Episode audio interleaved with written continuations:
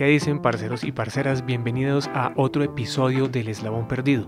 Mi nombre es Juan Pablo Gaviria y la verdad me apasiona enormemente poder compartir todo tipo de contenidos con ustedes que nos ayuden a ser mejores personas, pero sobre todo que nos ayuden a ser mejores seres humanos, a retarnos a ser mejores personas todos los días, a autoconocernos más profundamente. Ese eslabón perdido que nos hace falta en nuestra vida para lograr cualquier cosa que nos propongamos.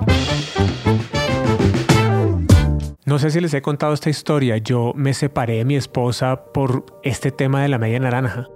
Tenía la expectativa de que ella se comportara de una forma como yo creía que era correcta. Pero les cuento más de esto al final o si no todas estas frutas que tengo para grabar se me van a dañar.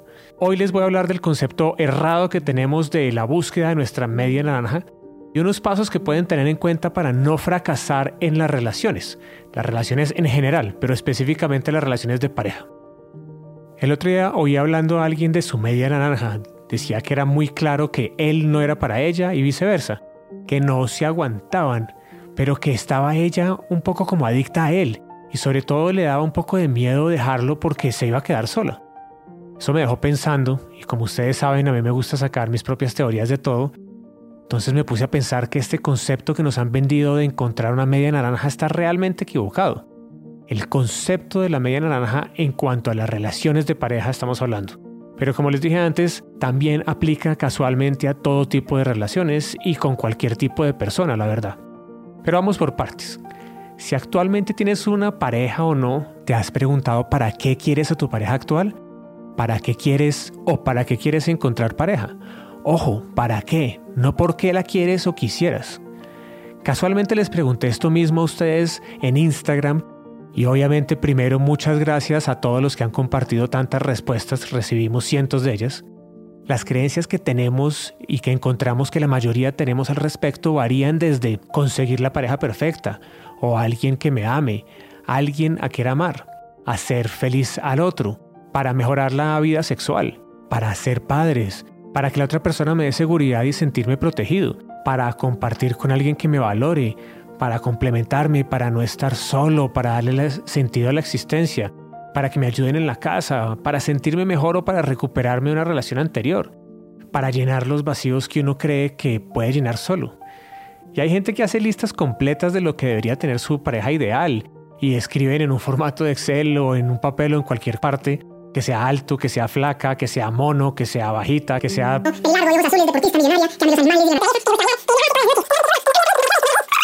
Y bueno, la lista puede ser tan larga como las mismas posibilidades. Y después dicen, oye, ¿sabes qué? Encontré mi media naranja. Este tipo de persona realmente me complementa. La creencia en general es buscar a alguien que supla mis necesidades o cumpla con mis expectativas. Y yo creo que aquí hay un gran paradigma para romper y hoy quiero hablar de eso. Pensar que la relación es una transacción o que sin una persona a tu lado tú no vas a ser o no vas a experimentar lo que eres, por lo menos no plenamente, o que la forma de darte valor es a través de la aceptación de la otra persona, pues yo creo que no necesitas de otra persona para experimentar plenamente quién eres tú. Es decir, para las personas que dicen, es que sin ella o sin él yo no soy nadie, así no es. Es exactamente al revés. No eres nadie porque consideras que necesitas del amor de otra persona para existir cuando lo que necesitas es el amor propio primero. El objetivo de una relación no es tener una persona que te complete. Tú tienes que completarte a ti mismo primero y la idea de la relación es tener con quien compartir ese ser completo que eres. Pongamos al concepto por un momento de la media naranja. Digamos que tú eres una naranja y digamos que tú necesitas la otra media naranja de otra persona para estar completo. Primero que todo, eso quiere decir que sin alguien a tu lado, tú estás incompleto. Además, esperas una media naranja que sea perfectamente a tu medida. Tú no necesitas a nadie que te complete, tú ya estás completo, tú ya eres una naranja completa, buenísima, perfecta, tal cual como eres. Otra cosa es que no lo veas así y tus creencias no dejen que tú lo veas así. Segundo, muy pocas veces la otra persona que llega a tu vida también es una naranja. Puede ser que te llegue una pera o una manzana o una pitaya y te vas a pasar toda la relación pensando o tratando de que esa pitaya sea como tú, una naranja, y que te complete supuestamente. Eso nunca va a pasar. Entonces si te llega un limón un poquito ácido, tú le vas a pedir que sea un poco más dulce. Y si te llega una manzana, tal vez tú no entiendes por qué esa cáscara es mucho más delgadita y no es tan fuerte como la tuya.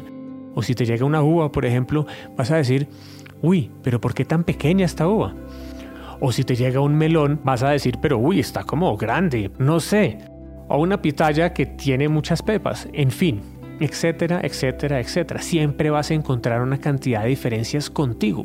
Y esto sucede porque estás viendo y juzgando y teniendo expectativas de la relación en base a lo que tú eres y a lo que quisieras que la otra persona fuera.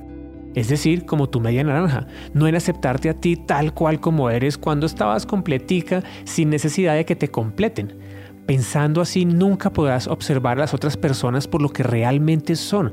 No podrás ver su propósito, la razón por la que existen, no podrás ver su alma. Siempre estarás esperando que sea como tú, la naranja.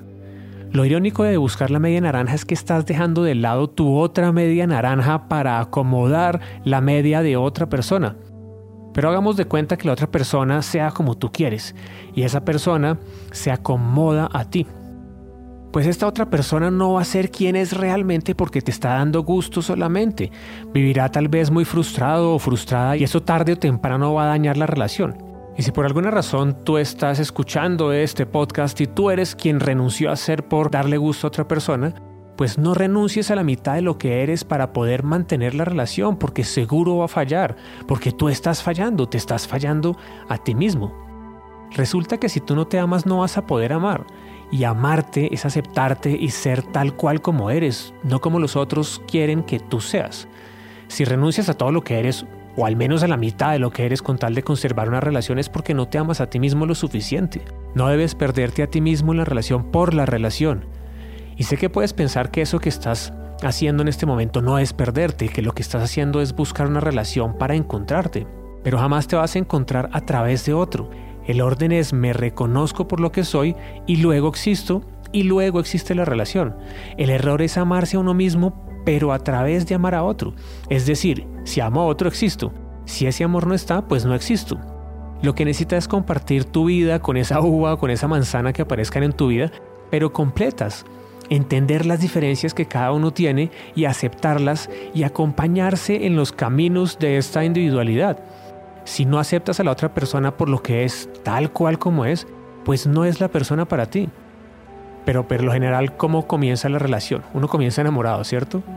Entonces enamorado uno no piensa en estas cosas, uno no piensa en todo lo que tú le vas a dar a la otra persona. Después cuando entras en la rutina, pues esa persona ya no es todo lo que esperabas. Ahí sí comienzas a ver quién es esa persona, ahí le comienzas a ver las pepas, tal vez ya no te parece tan chévere y quieras comenzar a cambiarla. Pero por lo general el miedo a estar solo lleva a tomar decisiones equivocadas, ya sea continuar con esa relación o salir corriendo a buscar otra relación sin haber solucionado todos los problemas individuales. Por eso ante cualquier situación en la vida que se te presente, sea con tu pareja o en la vida misma, pregúntate esto. Esto que voy a hacer, esta reacción que acabo de tener, esta exigencia que estoy haciendo, esta expectativa que tengo de esta persona, ¿viene del miedo o viene del amor? ¿Eso que estoy haciendo cumple con la visión que tengo de mi mejor yo, de mi yo más elevado? Por eso cuando es una relación como una transacción donde yo doy si me dan, donde dejo de ser para complacer, seguramente va a fracasar, sea porque se termina o porque sus miembros viven totalmente insatisfechos el uno con el otro. Y si rompes el paradigma y piensas primero en todo lo que tú le puedes dar a la otra persona, en entregarle a esa persona la mejor versión de tú mismo posible, es decir, dar, dar sin esperar, de esa forma, pues puedes coger de tu mano a tu manzana y la acompañas en su viaje, en su búsqueda de su ser, de su individualidad. Pues entonces la relación va a perdurar porque se basa en el amor y no en el miedo. Se basa en crear oportunidades individuales, compartidas y no exigencias. Una relación es una oportunidad de crecimiento individual de autoexpresión plena de esa individualidad y de la unión y comunión de dos almas con diferentes propósitos pero que en últimas comparten el mismo propósito, ser como son como individuos. ¿Sabes para qué sirve realmente una relación? Para experimentarte a ti mismo. Creo que tenemos que aprender a usar las relaciones con otras personas como una herramienta de autoconocimiento. Si te molesta algo de la otra persona, no le exijas cambiar. Mira por qué te molesta eso a ti. Si una relación fracasa es porque tú te obsesionas con el comportamiento del otro y no te obsesionas por quién eres tú primero. Yo te juro que si piensas mucho más en ti mismo, en completarse, en entenderte, mejoras las relaciones con otras personas. Las relaciones fracasan cuando tú usas tu energía no para crear tu mejor versión de ti mismo, sino para crear la idealización de la mejor versión del otro. Entonces, como te conté al principio, yo me separé de mi esposa precisamente por eso, por esperar de ella una cantidad de cosas en vez de aceptar quién era ella. Al aceptarla tal cual como es, pero sobre todo al aceptarme y entenderme a mí mismo y cuáles eran mis debilidades que me llevaban a pensar que ella era la que tenía que cambiar, fue cuando después de dos años y medio de estar separados, pues me volví a casar. Me volví a casar con mi ex esposa. Dejé de pensar en ella como causante de los problemas y me concentré mucho más en mí. Entonces creo que el orden para poder tener una buena relación es primero ámate a ti mismo, tal cual como eres, incluyendo tus sueños, tus metas, tus propósitos. No los dejes a un lado para complacer a otros. No dejes tu mitad a un lado para acomodar en ti la mitad del otro. Si lo haces, no te estás amando, que es el primer paso. El segundo paso es pensar en qué le puedes dar tú a una relación, qué le puedes dar tú a la otra persona. Y el tercer paso es cuando encuentras una persona, entonces vas a darle a la relación todo eso del segundo paso sin esperar nada a cambio. O sea, amar incondicionalmente. Y lo más importante, sin miedo. Sin miedo a lo que venga, sin miedo a las incertidumbres del futuro. Cuarto, aprende a recibir lo que te dan. A veces no sabemos recibir el amor que nos dan o no sabemos interpretar lo que está sucediendo con la otra persona como un proceso de nuestro autoconocimiento. 5. Agradece por todo, por lo bueno entre comillas y lo malo entre comillas, porque todo es parte de tu crecimiento. Y 6. No esperes que eternamente todo funcione a la perfección y que no tenga la relación altibajos, ya que si haces eso estarías desconociendo la naturaleza del proceso de la vida misma. El día que dejes de ver o buscar a la otra persona por todo lo que la otra persona te va a dar a ti y la veas por todo lo que tú le puedes dar a la otra persona, habrás dominado el arte de la relación de pareja y la verdad de cualquier relación. Aceptarte a ti mismo primero por todo lo que eres, aceptar a los demás por lo que son y aceptar que todos somos parte de un todo, si todavía no lo puedes ver, entender, no lo quieres aceptar, no lo quieres creer, no importa, es normal. Simplemente estás en una etapa muy temprana de este proceso, ya lo vas a ver en algún momento de esta vida o de otra. Preocúpate por amarte a ti mismo y el resto va a fluir. Hoy te mando un abrazo como siempre, pero enorme, enorme, enorme, lleno de amor incondicional. Comparte el podcast a otra persona que necesite escuchar esto y nos vemos en la próxima. Un abrazo muy, muy, muy grande de verdad. Chao, chao.